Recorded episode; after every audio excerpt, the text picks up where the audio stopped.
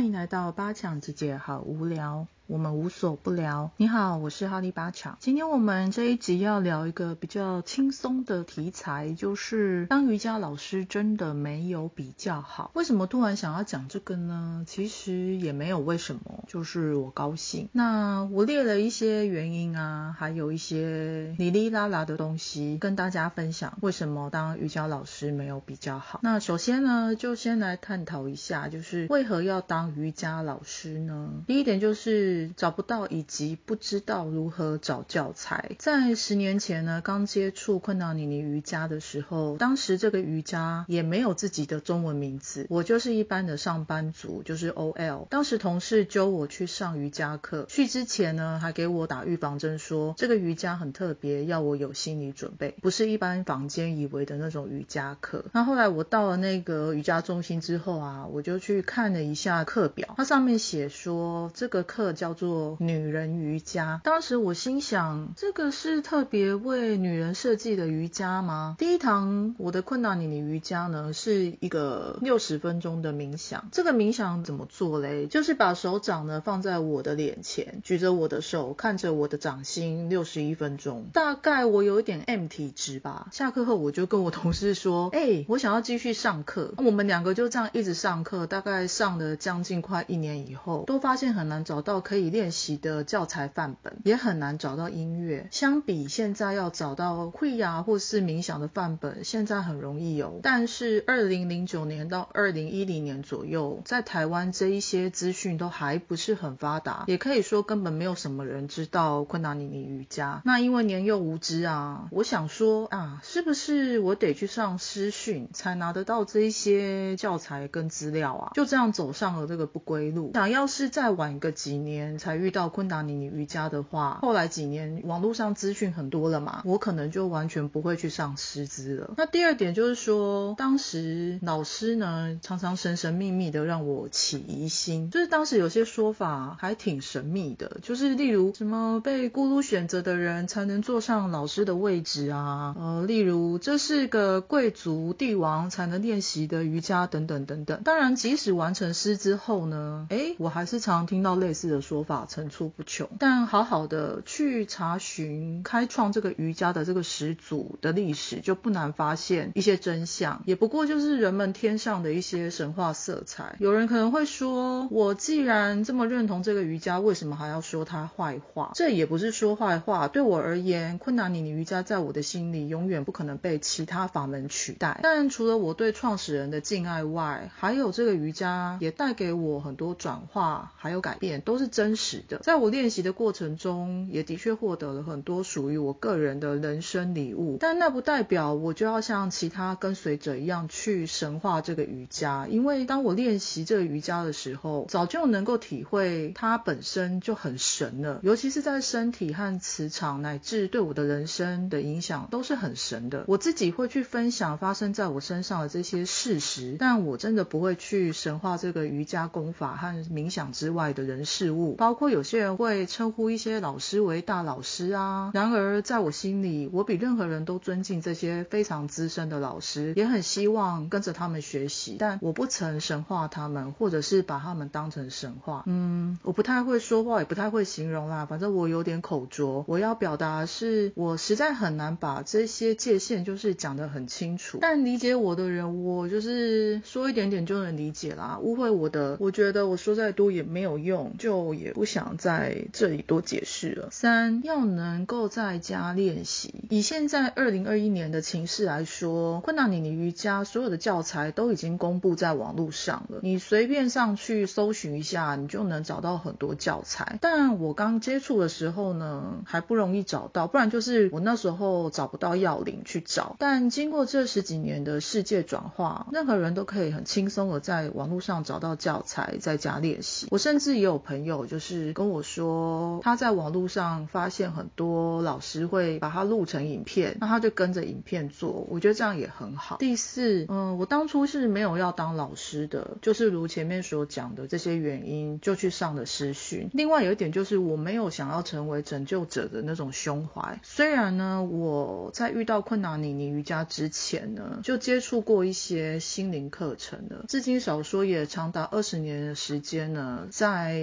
灵性的世界中载浮载沉，也看了不少法门的老师在课堂上，无论是指点学生啊，或者是用什么特殊的方法和仪式去协助学生，都看得我啧啧称奇。只是我越看越害怕，因为每看一次，那个害怕跟尊敬都更多加一点。我心里都想说，那是得要多少年的累积，才能真正帮助一个学生转化，或是替他处理掉什么？嗯，别问我是什么，我也不清楚啦。但是在我这么辛苦练习困难你瑜伽之后，发现提升自己其实是蛮累的一件事情。那累积的这些能量，要我随便用在什么人身上，哎，我还真舍不得。我听起来是不是很自私？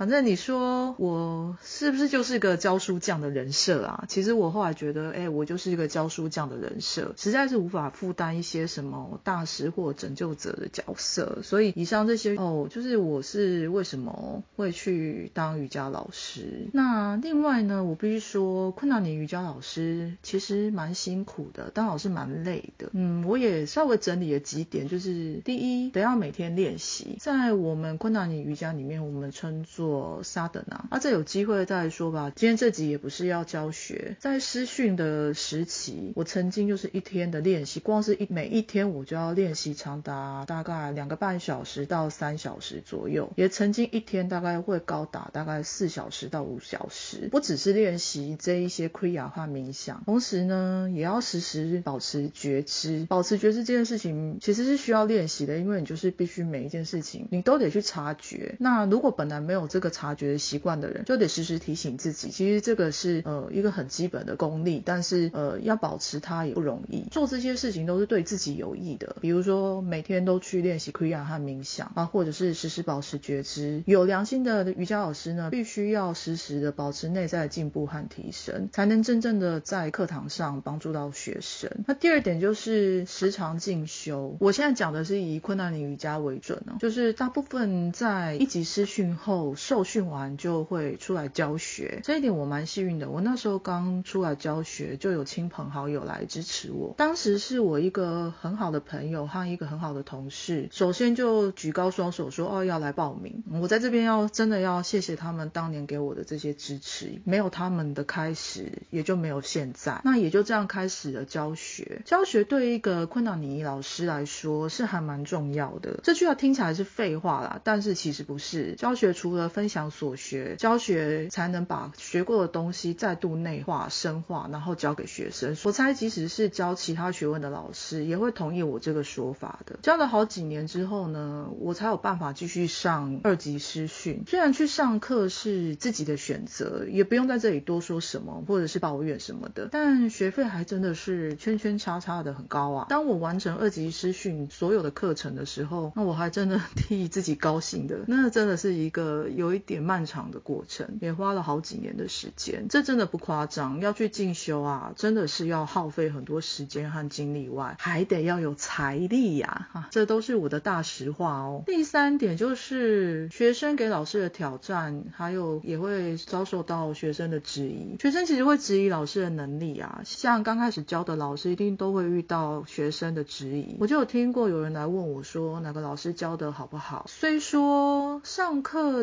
讲。钱要货比三家，但要是这个被打听的老师知道人家这样子打听他，心里肯定也是会难过的。那习惯以后也就没事了啦。我也是这样过来的，虽然我没有听过别人对我说什么怀疑我什么的，但那也不过就是人家没有在我面前讲啊，不代表没有。秉持我没有听到就等于没有这种鸵鸟心态呢，嗯，反正相信很多老师心里都是很了的。另外就是有一些学生认为自己的灵性水准比我。高，或者是他认为自己接触过很多灵性课程，都会来跟我讨论他的疑问。其实理性的讨论是没有问题的啊。但我说过嘛，我不是知识型的老师，我比较是感知型的老师。要是来问我很多科学问题、理论辩证等等，哎，我也是回答不太出来。甚至有的学生会要我帮他看什么，他的磁场啊，他的能量场是什么颜色？其实我都在心里泪流满面想，我要是能看出你磁场的颜色，或是跟你在科学上有一些辩论的话，哎，那我得干什么去了？我还需要在这边一堂一堂收你少少的学费，带着你练习吗？后来也就见怪不怪。别说一样米养百样人，尤其在灵性世界啊，因为没有天际，一样米养千万人也是有的。很多灵性傲慢见多了，也就拍拍衣袖让他们随风。反正我只要相信我自己对我的学生有所交代，这样也算对得起良心。第四点就是收入少到靠背啊，不好意思，我要说脏话，但这是事实。市场上认为一堂课大概一堂课大概一点五小时左右，一堂课三百元的瑜伽课程呢，一般人就认为还蛮贵的。即使在台北市也是这样哦，更别说台北市以外的城市。瑜伽课变成某一种很廉价的运动方式，但在我而言，其实它不是只是一个运动方式，它其实是一个心灵加上生活方式。不过也很少人认同我这样的想法啦，就是也不觉得瑜伽课是有这样的价值。虽然已经教了大概十年多的课程，即使是每周上课的常规课，我还是都用工作坊等级的内容教于我的学生。在教了几年的常规课后，某一年我开了几次的假日工作坊。所谓假日工作坊，就是来上一整天的课，大多数是分成六日两天完成的课程。那我就是称这种形式就叫工作坊。为什么开工作坊？其实是因为那时候有人写信告诉我说，他很想上我的课，但因为都落在周间嘛，然后就没有办法来上平日。那因为我平日都是晚间课，所以他上班的地点加上距离，他也没办法过来，因为第二天还要上班。所以后来我就开了少数几次的假日课，我还把这种周末工作坊取名为什么超级基础两日课程。那我平日班的学生那时候看到我开这个课，还以为我开了新什么新的课程。哦，想要来上课，我都叫他们不用来，因为就只是把他们平日晚上的常规课集合在周末。他们平日常规课的内容虽然都是我随性上啊，没有特别规划，但基础还是稳扎稳打啊。为什么那么说？因为那时候有一个学生，他来上完我的周日的基础课，下课之后他就来告诉我说，哇，他他也练习了好多年的困难尼尼瑜伽，但是他的老师从来没有跟他说这一些在困难尼瑜伽里面很基础的理论，然后他对于这些事情都。有一些怀疑，但是来上完我的课之后，都解释了他的怀疑，所以他就也更喜欢昆达尼尼瑜伽了。我觉得那时候我听到这我还蛮惊讶的，因为我一直以为，呃，大部分人教法跟我一样，但其实每个老师都不同，这没有什么好坏，只是，嗯，经过学生的回馈，我也是从那时候才知道说，哦，原来我的课，我平日的课其实，嗯，基础打的还蛮深的，所以这也就是我也是那时候才发现，哦，原来这是我课的特点，难怪有些学生会特别写信想来上我的课。这也是其中之一的原因，但我必须说，这也不是什么了不起的内容，就是我就是如不时的把课本里面的东西教给他们，这样。那那些课本里面的东西，就是我们在师训里面会上的。啊，我觉得分享给学生也没什么差别啊。有的人会觉得，你跟他讲这些，他就他就不想来上师训啊。我想一想，无所谓啊，只要能够练习，只要能够提升个人成长，分享这些也有什么关系呢？哎，好，我们这个话题说偏了哦，就是我的意思是说，我的课程跟市面。上的瑜伽课相较起来是贵一点点，竞争力其实是蛮低的。有些人看到价钱就不想来了。只是当时呢，我也没有办法销价竞争。不过这里说的是我很早期的状况了。现在困难你你瑜伽的状况我就不得而知，只能说我很幸运的，还是有学生喜欢我的课，我就也一点一滴，这个一点一滴啊，真的是一根草一根路哦，就这样子累积了十年。要谢谢这一些曾经很信任我的人，以及现在还是。在上课的人，也谢谢老天爷赏饭吃。说完这么多呢，我想在这一集呢，开另外一个小小的题目来讲一下我对一些事情的想法。就是上完试训之后啊，会有一些不太合理的想法。不过这是我个人意见啦，你也不用同意我。我只是觉得，嗯，经过这么多年来我的感受，我没有办法接触到所有的人。那我觉得用 podcast 记录一下也不错，尤其是想当瑜伽老师的人哦。如果你有以下不合理的，想法可能可以再想一想。第一个就是刚受训完就把工作辞掉当老师。其实如果真的这么做啊，你的收入其实会比打工仔还更少哦。而且上师训交的学费其实非常的昂贵，还是要保持工作和保持收入才能继续完成这些师训内容。在这里说一下，就是我也听过一些案例，有些人会在完成师训后，真的都想把工作辞掉，哎，然后专心的来做瑜伽老师。但我刚才也说过，以现在台湾市场来说，开瑜伽课真的很难赚钱。那个难赚钱，可能我打个比方，就是当瑜伽老师的收入，可能连缴你保险的费用都是不够的。师训后，如果想要开始教学，这心态也无可厚非，一定要有一个计划再来执行这件事情，可能还 OK。但如果只是一时的激动，例如说，例如刚上完课，就会很想要赶快开课，赶快去分享嘛，会想要拯救其他人。这里说个题外话，不可否认，很多人上完课后啊，就会觉得哇，这个课程很好，或是这个法门超好的。世界上很多人还在受苦，我要赶快去拯救他们。越是这样想的人，你就要越停下来，冷静想想，自己是不是才是需要被拯救的那一个，还是说你要多练习一阵子再来开课？我觉得真的要多想一下。第二个就是也有一些思想，就是说很多人会认为在真正世俗内失败，或者是已经退休了才来做灵性练习。呃，我偷偷讲这点，我是蛮认同的。举例像我就是世俗的失败的 loser，当时呢是完全没有意识也没有自觉的状态下躲进瑜伽世界。用现在的眼光来看啊，真的就是道道地地的一个卤蛇的行为。嗯，那个时候当然没有这样觉得，都是回头看才发现的。我是一个曾经经历过失业，虽然当时呢因为失业，后来有在找到工作，却也后来因为在遇到一些人生的问题，就遁入了瑜伽世界。这个之后我会再找机会来聊一下。那我运气好，有家人的支持，才能够撑到现在，以个人的工作室的方式呢维持自己的基本开销。但我听过一些人被鼓励说啊，把工作辞了，然后还真的就把工作辞了。对瑜伽老师这个工作有一点过度幻想，比较少去考虑一些现实面，这样其实还蛮危险的哦。好，听完这些，有些人一定会问说，嗯，那你干嘛还要继续教嘞？听起来就是都没什么好处啊。嗯，我整理了一下，就是为什么我还继续教。第一个是我其实有去上其他的灵性课程，我就发现说，昆达尼尼瑜伽是进步最快的法门。对于学习灵性这件事情，我就像一些女生一样啊，一开始就觉得很美好啊，像仙女啊，然后也很好奇这样。现在都是自己的投射。另外就是我那时候，其实到现在也是，就是总以为说去上灵性课程是可以自我进步的方法，所以有几年的时间，我就像疯子一样，就是有什么课就去上。我们叫做灵性购买哦，就是反正只要嗯只要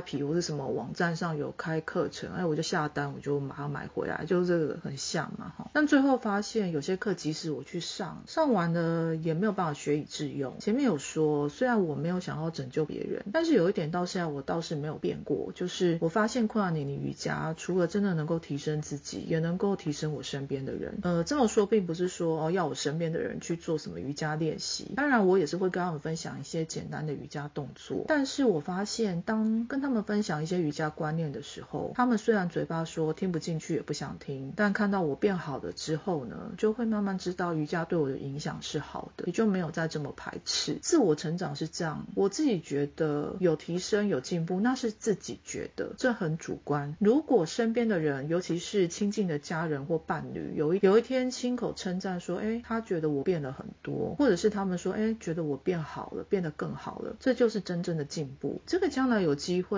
还是可以再聊聊，就是我练习的时候与家人之间发生一些小故事。哈，到底有多少东西要以后聊？反正 anyway，其他的课程也有很好的，我是指在昆达以外课程也有很好，甚至有一些课程也启发我很多。那后来我发现昆达尼瑜伽在在帮助我理解其他法门的时候是有一定的效果，而且是真的有成效。这一个瑜伽啊是所有法门的基础，这也是我在教学中发现的。这些发现除了来自于我自己，有一些也是我学生告诉我的回馈。那有一些法门呢，多半有仪式啊，需要靠其他人疗愈自己。其实心理咨商这件事情我不反对，但其实仔细想想，它其实也是靠别人。而瑜伽完全呢就是一种内在的转化的必要手段。这里我得说一下，我去上过的法门或灵性课程，在这个课程里面，很多会喜欢说啊，这个老师很厉害啊，你一定要跟着他，或者是说这是个大师，赶快去给他点化一下。点化有人说是启发启蒙，英文里面就是 diksha。你知道的，像我这一种练习久了，虽然没有办法度化终身，呃，当然我也是没有兴趣去度化啦，但是多少还是看得懂一点点门道，或者是看一些老师的境界和修为，也是看得懂一点点。我发现有一些学生实在是太看不起自己了，有些学生的程度，我在旁边看我都觉得比老师好，交一堆学费给那个老师点化，我觉得真的是那时候有觉得浪费钱，挡人财路不是我的兴趣啦，这里就不多说了，我只是说一点点我觉得我看到的东西。话说回来，在我心里一直觉得，如果想要提升，提升这两个字在灵性用语有很多，就是比如说扬升啊什么的啊，反正各种说法，各种翻译。如果要提升，真的要靠自己，用自己的能量提升自己，是多么安全，对吧？自己的能量不会要你付出什么奇怪的代价，真正要付出的就是真的是时间、体力去练习这样而已。光是这一点就打趴很多人。这样很简单，我举例，我光是要求求孕妇学生每天腾出十一分钟，什么都不要做，就只是把房间灯光调暗，不准玩手机，不准做任何事情，找个地方啥都不做，就去放松而已。大部分的学生连这样都做不到，就是连去放松十一分钟这个时间都挪不出来，就是宁可去划手机，或是做别的事情，或是去追剧。你想想啊，如果想要什么都不付出，就要靠人点化升天，明智未开化的这种想法，怎么会相信呢？好，就算有大师可以点化，你认为自己遇到这样大师的几率到底有多少？你去想想，你身边这么多人，这么多朋友，你有遇到什么人真的遇到大师去点化，然后他真的升天了，或者开悟了吗？所以说，还是靠自己最好，靠自己努力学习练习，这样日积月累，谁都可以一天比一天更好。只是看有没有耐力跟毅力。有没有看过那个功夫片？人家叶问也是每天练基本功才到大师，就算他刚学学成，也是开个艺馆慢慢教。再怎么有天赋的人，都是要从基本练起，靠别人就是靠人人倒，靠山山倒。这个道理，我觉得在灵性世界也是成立的。为什么继续教好一点？是我看见学生的变化，学生的变化其实是蛮明显的。从刚来我的练习室，一直到他离开，他们的脸庞从啊暗暗低沉的到闪闪发光。在教学的过程间，有一些学生也会跟我分享他们生活遇到的一些事情，或是他们会说，哦，他们察觉到自己的进步，身边家人的改变，以及能力的提升，加上瑜伽带入他们的生活。有的成功脱离情伤，有的人就是再次去检视自己的人生，有的人呢，在进入人生下一个阶段前，重新领悟一些事情。这些在他们的人生道路上，虽然都是小小的体悟，却是大大的帮助。所以看到学生的变化，是当老师心里面最快乐的一件事情。这真的是最好的回馈。那再来就是另外一个，我继续教有有一个最最最最大的原因，也是本频道我想要开始的原因。孕妇瑜伽，我们昆达尼称觉知孕育，但市面上大家都习惯说孕妇瑜伽。觉知孕育对我的改变，能够开始教孕妇瑜伽，是我人生中最大的礼物。这个礼物大到我得用好几集来聊一聊。有兴趣的朋友，到时候再去点击去听吧。那在这里就简单的说，呃，我这一生到现在就是我是一个没有生育的人，我的觉知孕育课程呢，却从来没有停过。这难道不是个礼物吗？我一开始其实没有发现，是后来我回顾才真的发现说，哇，这个真的是老天爷要我做的一件事情。我不知道我可以做这件事情多久，但至少到目前为止，还是有孕妇会来上课。我也很感谢过去每一位妈咪给我的信任，无论现在是否相隔天涯，还是说仍保持联络的妈咪，我都是在心里面对你们深深的一鞠躬，表达我的感谢。除了教孕妇瑜伽这件事情，我其实在这几年中，我有去上过陪产员的训练，后来也曾经陪伴几个孕妈咪去医院生产，也谢谢这一些让我去陪产的妈咪，这真的是需要很大的信任才愿意让我去陪伴他们。以上就是为什么我继续教的这一些原因。今天这一集是灵性五四三系列的第一集，那分享这些都纯粹是个人意见啊，要是有得罪大家，那就嗯已经得罪了。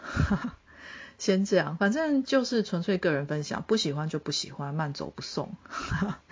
这样讲是不是又得罪更多人？嗯，早就说过，这里就是我个人成长的记录。嗯，被讨厌需要勇气啊，但被喜欢也是需要勇气，不是吗？哈哈，小闹闹我本来就不期待任何人来听，那我就当做是个人碎碎念的一个记录。以前啊，我都是把这些写成文字啊，现在发现录成录音档也是挺有趣。好了，这集就到这里，我是哈利巴强，谢谢你的时间，我们下一集见。